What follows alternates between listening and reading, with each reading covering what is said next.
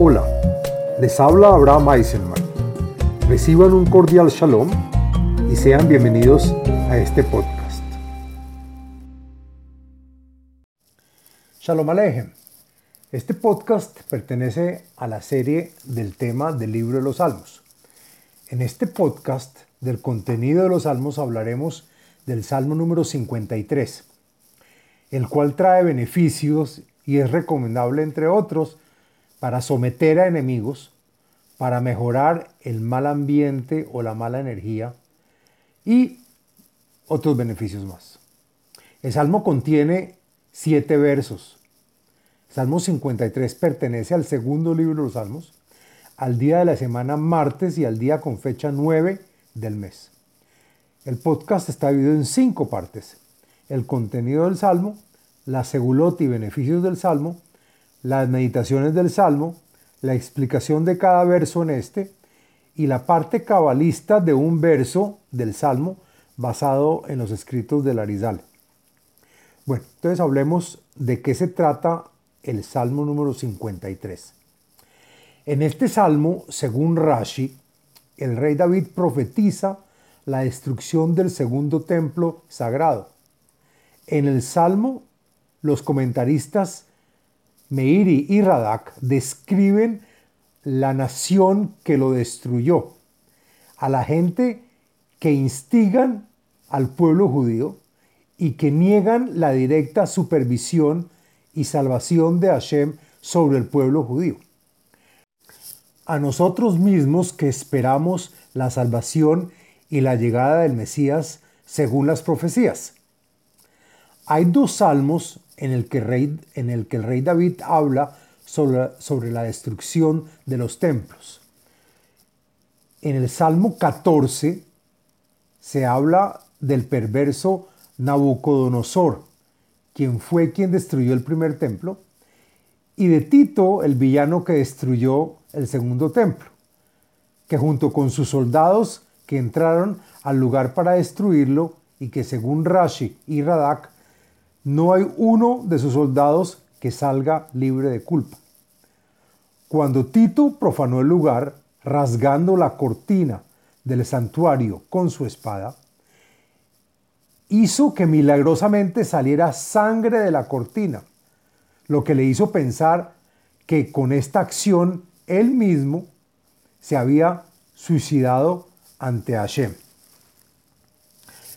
Al final del salmo hay una oración que nos da esperanza y que saldrá de Sión la salvación del pueblo de Israel, el cual retornará a Elohim.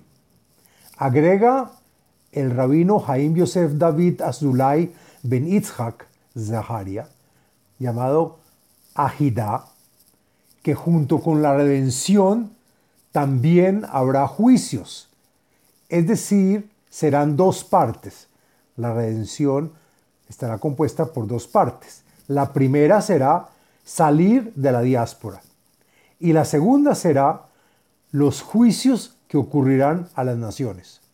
Según el comentarista Malvin, este salmo se duplicó, pero con un pequeño cambio. En uno se dice cómo el rey David se salvó de milagro de manos de sus enemigos que querían su mal y la amargura de su pueblo. Y asimismo en el segundo se menciona cuándo y después de algunas generaciones llegó el milagro de salvarnos de la espada de Sanjerif en los días de Hisquía o Ezequías. Este salmo agradece a estos dos milagros y, y relacionan la corrección que el rey David hizo por estas redenciones. Finalmente, hay algunos comentaristas que dicen que había un hombre llamado Naval, quien fue el que perseguía y martirizaba al pueblo de Israel. Y cuando se salvaron de las garras de este villano, fue cuando ordenó, se ordenó decir también este salmo. Bueno, ahora hablamos de la segulot del Salmo 53 encontré la siguiente segulot o beneficios para los cuales se puede adoptar y están relacionadas a este salmo. La primera es para vencer y someter a enemigos. También el salmo sirve en contra de la opresión. Asimismo, para mejorar el mal ambiente o la mala energía en el trabajo y también dentro de la familia. Asimismo, para resguardar, resguardarnos de los ladrones callejeros. El salmo también se usa para darnos fuerza cuando nos defendemos de ataques físicos, para perjudicar a quienes intentan perjudicarnos. También se usa para que Hashem haga justicia con las personas perseguidas sin causa, por enemigos conocidos o por enemigos desconocidos. Y por último, el salmo se usa para salvarse de caer en habladurías chismosas que hace la gente. Bueno, miremos las meditaciones del Salmo. Encontré una meditación relacionada a este Salmo. Esta meditación está recomendada por la página de Facebook Kabbalah y Torah en expansión. Trae un nombre sagrado a meditar, que son las letras Aleph Lamet, y se pronuncia El. Dice la página que se ordena rezar el Salmo número 53 a aquel que sea perseguido sin causa alguna por enemigos declarados u ocultos. La página agrega también que el Salmo sirve en caso contrario y dice, si la persona desea apaciguar a sus enemigos o llenarlos de temor, debe repetir diariamente el Salmo 53 y meditar el, sobre, el, sobre el nombre santo, que es el nombre Aleph Lamet o El. Bueno, hagamos la explicación del texto del Salmo número 53. Lo siguiente es la explicación del contenido y texto del Salmo. La Manatzeach al Mahalat Maskil de David el salmo fue escrito para el levita, director de los que tocan el instrumento musical llamado mahalat en el templo sagrado. El uso del instrumento mahalat es para despertar la mortificación y hacer llorar a la gente, pues acá está connotado la destrucción del templo. El salmo es para instruir al hombre y enseñarle conocimiento por medio de David, este salmo, y escrito también por el rey David. Según Rashi, la palabra masquil, que quiere decir instruido, se refiere a los traductores de la época, que eran personas instruidas que le explicaban al pueblo a entender las cosas y también a corregir sus faltas. Amar Naval Belivó en Elohim. Ishhitu vehit ibu Abel en Osetov. Dijo y pensó para sí en su corazón el malo y el embustero, que no hay Elohim. Es decir, que no hay nadie que esté encargado ni apoderado del hombre. Y que según Rashi, aquí se refiere a Tito, el perverso, cuando rasgó la cortina del santo santuario con su espada y salió sangre de esta, mostrando que esto es un milagro. Y no solo Tito, sino que todos sus soldados violentaron y liquidaron con sus perversas acciones y abominaciones, sin que haya uno solo que haya hecho el bien. El comentarista Malvin adiciona que tampoco había buenos actos entre ellos mismos, es decir, entre el hombre y su prójimo. Elohim, Mishamaim ishkif al adam. Lirot hayesh maskil. Doresh et Elohim. Pero Elohim, que a pesar de que se encuentra arriba en los cielos, desde ahí supervisa al hombre quien se encuentra acá en la tierra y observa la relación que hay entre los individuos. Inclusive supervisa aquel que está calificado y es inteligente y sabio, y quien suplica honestamente por Elohim. Kulo sag yahdaf neelahu, enosetov en gamehat. Y con temor digo, he aquí que todo está lleno de escoria y desperdicios. Todos juntos se han corrompido y sus acciones son malas y dañinas para el pueblo de Israel. No hay en ellas ninguna práctica que sea buena. Y no hay ni siquiera uno de ellos que pida con integridad, honestidad y sin hipocresía, demande la ayuda de Hashem. Haló yadu poale aven, ochlei ami, achlu lehem, Elohim, lokaru. ¿Acaso, a final de cuentas, no sabían que todos los ejecutores del mal y que son los mismos que destruyen y se comen a mi pueblo de Israel como si fuera pan, es decir, sin piedad alguna y que nunca llamaron o clamaron por Elohim. Sham pahdu pahat, lo haya pahat, Elohim pizar atzmot honach. Hevishota ki Elohim Ma'asam. Pues cuando estuvieron allí en Jerusalén, pidiendo el mal del pueblo de Israel, sintieron terror y sufrieron de miedo como nunca lo habían padecido. Porque cuando Elohim disperse los ejércitos enemigos que circundan a Jerusalén, y que según el comentarista Radak será la guerra de Gog y Magog, ahí será que todos estos enemigos sentirán una profunda vergüenza y deshonra, pues tú, Elohim, serás quien los repugnes. Mi iten mitzion Yeshuot Israel. Beshuv Elohim Shvut Amo. Yagel Yaakov Ismach Israel.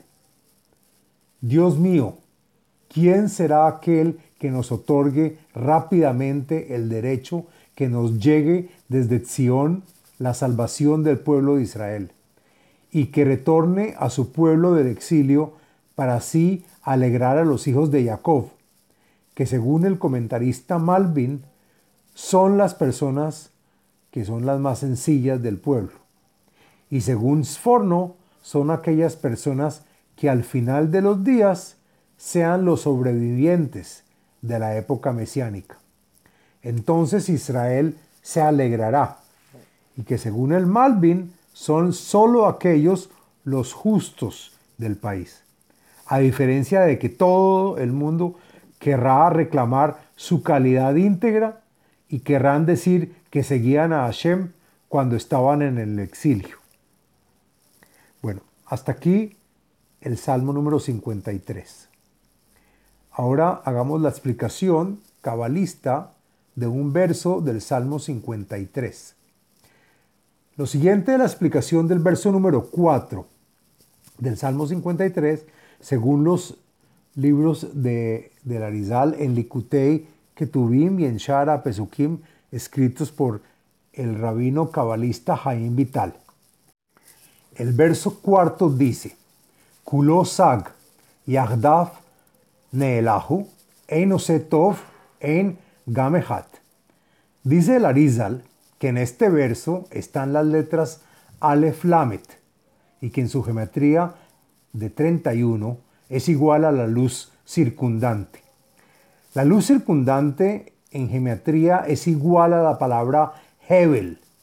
Hebel es aliento, o también se puede decir como el vapor que sale de una taza de té caliente. Eso es Hebel. Y también Hebel quiere decir algo banal o tonto. Esta luz circundante que llega desde la Biná, o Ima, o Madre, pasándola a las siete sefirot inferiores, es decir, a sus hijos. Esto adiciona que su raíz viene del nombre sagrado Eheye, que es Aleph, Hei, Yud, Hei.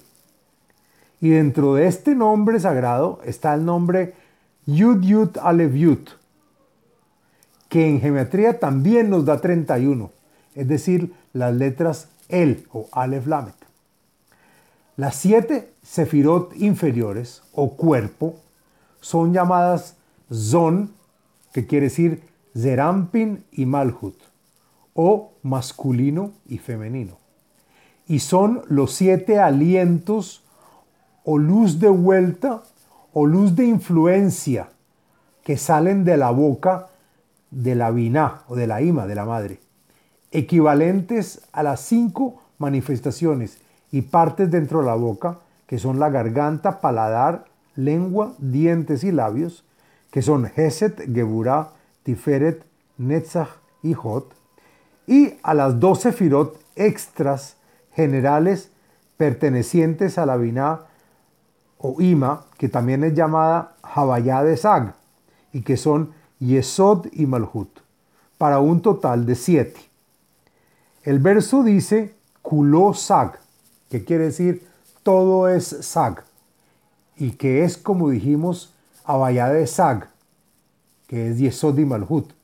Pero cuando no se actúa correctamente o se hace el mal a alguien, entonces Yesod se anula y la luz que viene de arriba de la ima, la luz se desaparece, se va y obviamente no le llega a Malhut.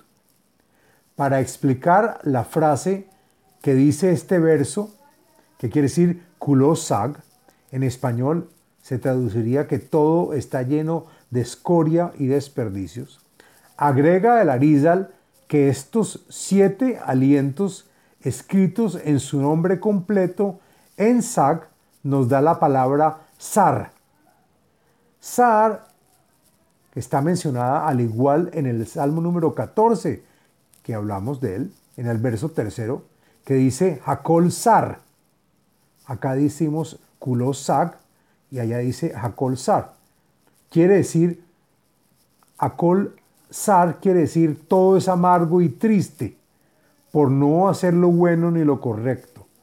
Al igual que en este cuarto verso del Salmo 53. Es decir, hay coincidencias entre los Salmos 14 y el Salmo 53. Fuera de esto, podemos adicionar que la ima, o madre, o la vina, tiene misericordia por sus siete hijos debajo de ella, que son Zon, Zerampin y Malhut, y eh, les envía constantemente la luz circundante para ellos, para el beneficio de ellos. Fin del Salmo número 53. Les habló Abraham Eisenman, autor del libro El ADN espiritual, método de iluminación espiritual. Sitio web abrahameisenman.com